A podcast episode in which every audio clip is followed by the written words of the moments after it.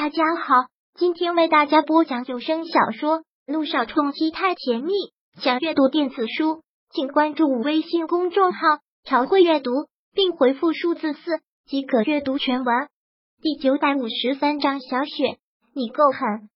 挂了电话之后，曼琳便又将手机放回了原处。也正好，方云晨看完了这些资料，放下来又瞟了一眼手机，露出很厌恶的表情。曼琳便开口说道：“这个梁雨琪真是又够蠢，还真把自己当成方夫人了，也不照照镜子做方夫人，她也配？”听到曼琳这句话，方云晨一个冷笑道：“就让梁家人过过这种寄人篱下的生活吧，在我看来，不过一群连乞丐都不如的寄生虫，不必放心上。”嗯，曼琳点头，把这些资料都拿去销毁掉。方云晨将刚过完的这些资料全部推给了曼琳，曼琳接过来说道：“知道。”方云晨有些沉重的吐了口气，缓缓站起身来，走到了落地窗前，点着了一根烟。看到他又抽起了烟，曼琳忙道：“朕还是别抽烟了，你无碍，不然还要怎样才能舒缓自己的心情呢？”方云晨说这些话带着浓浓的愁绪，这些在这四年里，曼琳都看得真。也变沉默，说不出什么了。朕，如今他都已经结婚了，真的不后悔回来吗？此刻的曼琳有些不懂。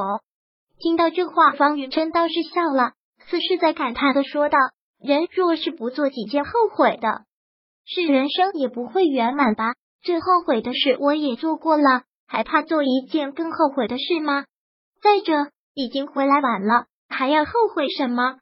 方云琛的这些话说出来，内心的痛苦便掩饰不住的徜徉而出。有一种痛苦，有一种后悔，他说不出来，说出来了也没有人会体会。就这样自己消化。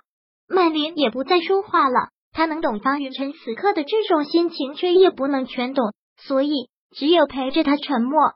曼琳又再次看了看这些资料，这是方云晨一定要的，是他离开之后这四年来柳微微的经历。他大概也翻看了一些，可没想到方云晨竟然看得那么认真，一字一字似乎都印在了心里。曼琳又随意的翻动了这些资料，很厚的一沓，一翻开密密麻麻，全是字，他看不下去。就算他看了，他也不能明白此刻方云晨看完之后的心情。去毁掉这些东西吧，又吩咐了一遍之后，方云晨便拿起外衣来穿上，看样子是要出去。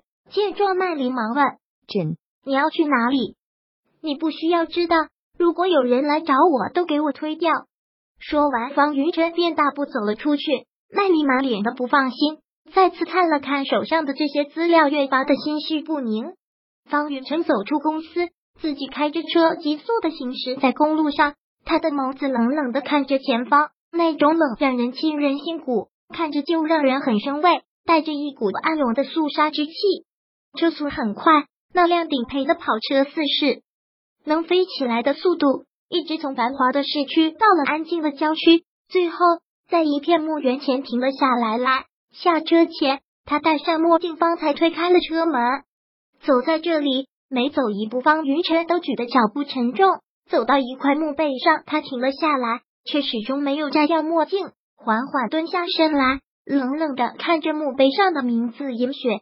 看着这个名字，墨镜后面的眼睛紧紧的一个缩动，手慢慢的触到了墓碑上，触摸到了他的名字，他的照片，一个很清秀的女孩子，也很漂亮。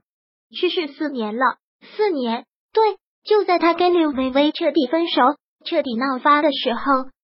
小雪，你在那边过得还好吗？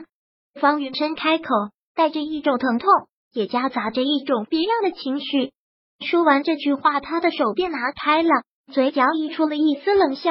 小雪，你也是我方云琛对不起的女人，我对你愧疚，对你抱歉，却也始终是低估了你。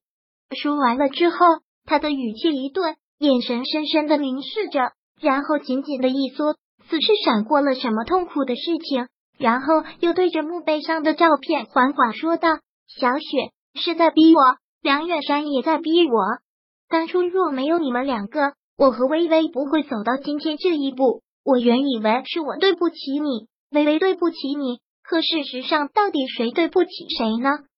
你跟梁远山一样够狠，所以才把我逼到了今天这一步。看似很光鲜，内心却一片黑暗。看到这样的我，看到微微，你是不是也会得意呢？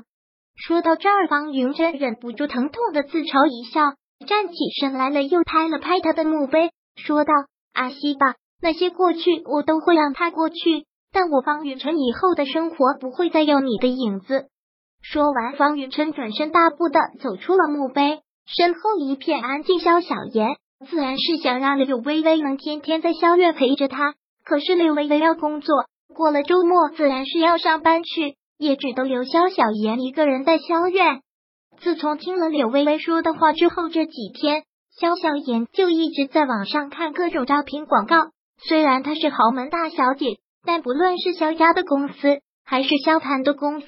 他是都不会去的，而且他们也不可能同意他去。如果同意，也不会宁愿他在家里闲着，也不给他安排工作。正好在家人的眼皮底下工作，他还不喜欢，还不如找份自己感兴趣、喜欢的。肖小妍忙得不亦乐乎，柳微微的工作也早已经步入了正规，有程飞的协助，柳微微如虎添翼一般，工作起来很是顺手。微微姐。三点要开高层会议，可别忘了。看柳微微工作的入神，沈小爱连忙提醒：“知道了。”柳微微淡淡的应了一声，然后看了看时间，还有十五分钟。说到这个高层会议，类似于董事会的重要会议，柳微微还是第一次参加这种会议，所以开的次数也不多。他也本来就刚坐上这个总监的位置不久，再加上前段时间。被停职，也不知道公司是有什么大事才要召开这个会议。不过既然是重要会议，还是提前去的好。柳微微收拾去了正在干的工作，然后对沈小爱说道：“这些样稿先拿去给程飞看一下，看看他有什么意见。”知道了，微微姐。吩咐完之后，六微微电脑前开会需要的一些资料，走出了办公室。本章播讲完毕，想阅读电子书。请关注微信公众号“朝会阅读”，并回复数字四即可阅读全文。